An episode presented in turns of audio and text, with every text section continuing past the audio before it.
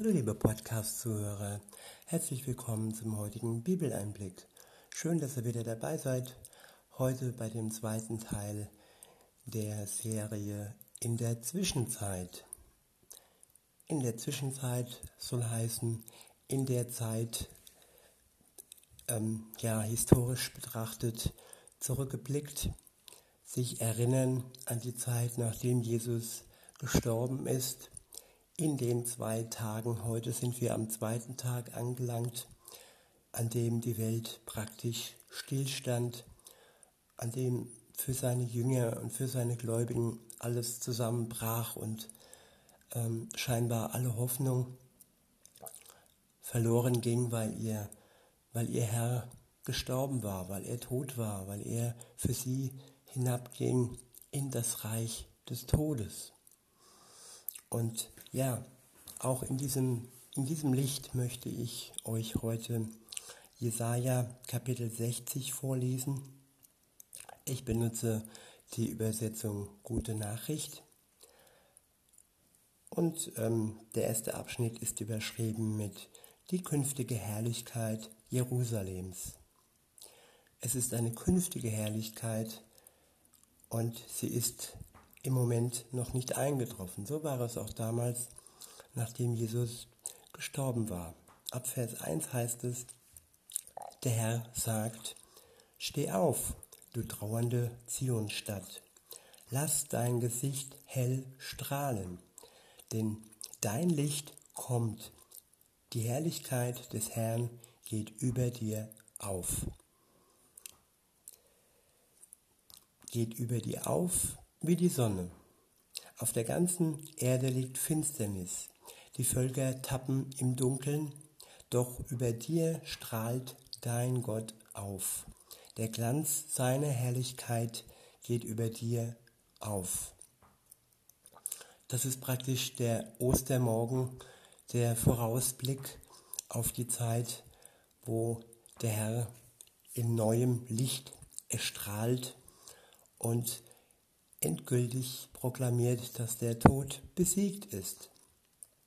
Und dies alles passierte in Jerusalem. Und auch seine Wiederkunft wird in Jerusalem passieren. Es ist die Stadt, Israel ist das Land, ich wiederhole es immer wieder gern, das Herz der Welt, auf das alle, vor allem auch alle Christen schauen sollten. Und Sie sollten wirklich dieses Volk als Brüder ansehen, als Geschwister und nicht mit Verachtung und Spott über diese Menschen herabschauen. Weiter geht's in Vers 3.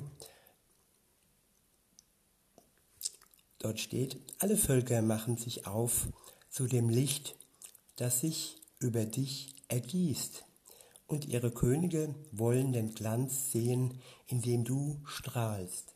Ich wiederhole, alle Völker machen sich auf zu dem Licht, das sich über dich ergießt, und ihre Könige wollen den Glanz sehen, in dem du strahlst. Welch tolles Bild, dass sich alle Völker aufmachen, um zu sehen sein Licht das sich über ihn ergießt. Und alle Könige der Welt wollen seinen Glanz sehen, indem er erstrahlt. So wird es sein, auch am Ende der Zeit, wenn Jesus wiederkommt, dann wird sich alles fixieren auf ihn. In Vers 4 heißt es, sieh, was rings um dich her geschieht. Sieh, wie sie sich versammeln und zu dir strömen. Deine Söhne kommen aus ferne und deine Töchter werden auf den Armen herbeigetragen. Du wirst es sehen und dich freuen. Vor Glück wird dir das Herz klopfen. Die Schätze der Völker werden zu dir gebracht, ihre Reichtümer weit über das Meer herbei geschafft. Karawanen von hochbeladenen Kamelen kommen aus Midian und Eva. Die Leute aus Saba kommen mit Gold und Weihrauch und rühmen meine mächtigen Taten. Alle Schafe von Keda und die prächtigen Schafböcke von Nebajot werden zu dir getrieben und stehen dir zur Verfügung als Opfer, an denen ich gefallen habe, kommen sie auf meinen Altar und ich werde meinen Tempel prächtig ausschmücken. Was kommt da wie Wolken übers Meer geflogen, wie Tauben, die zu ihren Schlängen, Schlägen zurückkehren, Schiffe mit leuchtenden Segeln, die Völker an den fernsten Küsten setzen ihre Hoffnung auf mich.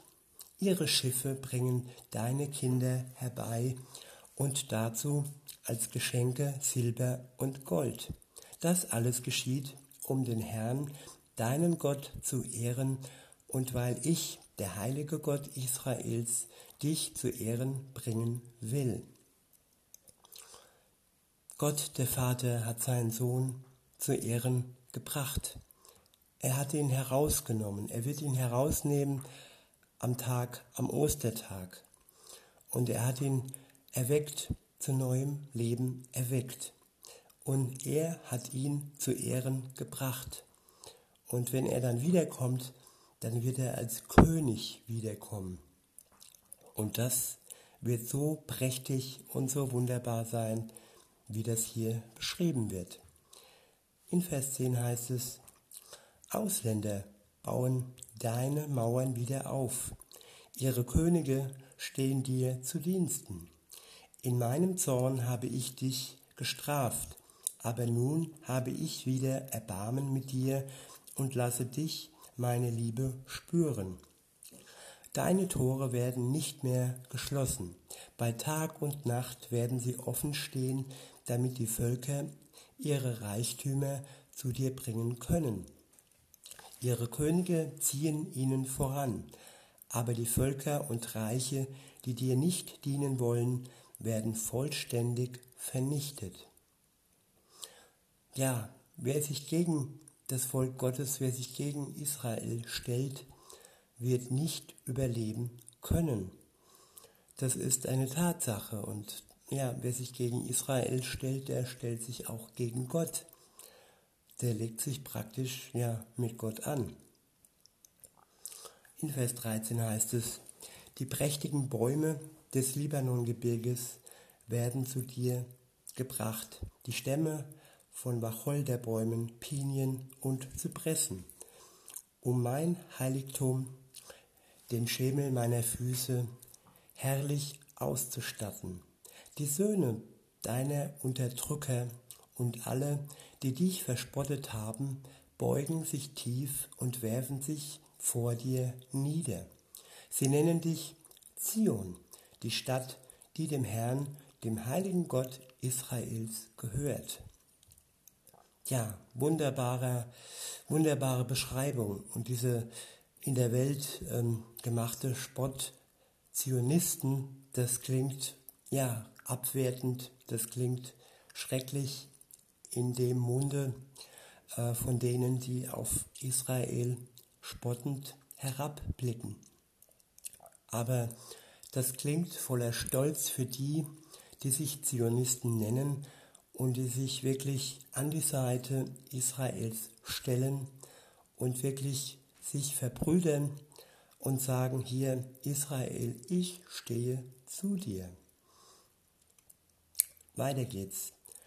In Vers 15 heißt es, du sollst nicht länger die verlassen und verhasste, die verlassene und verhasste Stadt sein, die von allen gemieden wird.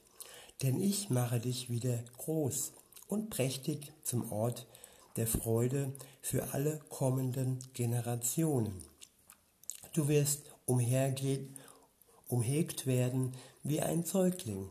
Du wirst die Milch der Völker saugen und Könige werden dich an ihre Brust nähren. Dann wirst du erkennen, dass ich, der Herr, der starke Gott Jakobs, dein Retter und Befreier bin. Statt Bronze bringe ich dir Gold, statt Eisen Silber, statt Holz Bronze und statt Steinen Eisen. Du wirst nicht mehr unterdrückt und ausgebeutet, sondern Gerechtigkeit und Frieden werden regieren. In deinem Land wird es keine Verbrechen mehr geben, keine Zerstörung und Verwüstung. Deine Mauern geben dir Schutz und deine Tore bringen dir Ruhm. In Zukunft brauchst du nicht mehr die Sonne des Lichts für den Tag, noch den Mond als Licht für die Nacht. Denn ich, der Herr, dein Gott, werde für immer dein Licht sein und dir mit meinem herrlichen Glanz leuchten. Darum wird dein Licht niemals untergehen wie die Sonne oder abnehmen wie der Mond. Ich leuchte dir in alle Ewigkeit und deine Trauer wird für immer ein Ende haben. Die Trauer nach Karfreitag. Sie war groß und die Trauer nach Karfreitag wird für immer ein Ende haben. Am Tag der Auferstehung wird das Licht auf die Welt strahlen und die Hoffnung wird zu neuem Leben erweckt. In Vers 21 heißt es, Dein Volk wird sich nach meinen Geboten richten und nie wieder wird es aus dem Land vertrieben. Es wird gedeihen wie ein Garten, den ich selbst gepflanzt habe. Ich zeige an ihm meine Schöpfermacht, damit meine Herrlichkeit allen Völkern sichtbar wird. An dem Volk Gottes wird Gottes Schöpfermacht sichtbar, damit, dass wir die anderen Völker seine Herrlichkeit sehen. Ja, Israel ist praktisch das Vorzeigevolk, das Volk, auf das alle sehen und das Volk, mit dem man sich gerne verbrüdert. Jesus war ein Jude und ja, sie werden sehen, wenn er wiederkommt und sie werden ihn als ihren Messias anerkennen. Es mag sein, dass das nicht alle sind, aber er hat sich immer einen kleinen Teil bewahrt und es wird bis zum Ende bleiben. Dieses Volk wird immer sein Vorzeigevolk bleiben. Weiter geht's, Vers 22, dort steht, es wird wachsen und stark werden. Noch die kleinste Sippe wird tausend Glieder zählen. Wenn die Zeit gekommen ist, werde ich dies unversehen herbeiführen. Ich, der Herr. Ja, Gott ist ein Gott der Hoffnung. Er hat Macht über Leben und Tod. Und so würde ich sagen, lasst uns freuen auf den morgigen Tag, auf Ostern und lasst uns feiern, dass Jesus auferstehen wird. Er ist es schon, aber immer im Blick auf das Historische, im Blick auf das, was passiert ist und passieren wird. Er wird ja wiederkommen, das steht auch schon fest. In diesem Sinne wünsche ich euch einen schönen Tag und sage bis denne.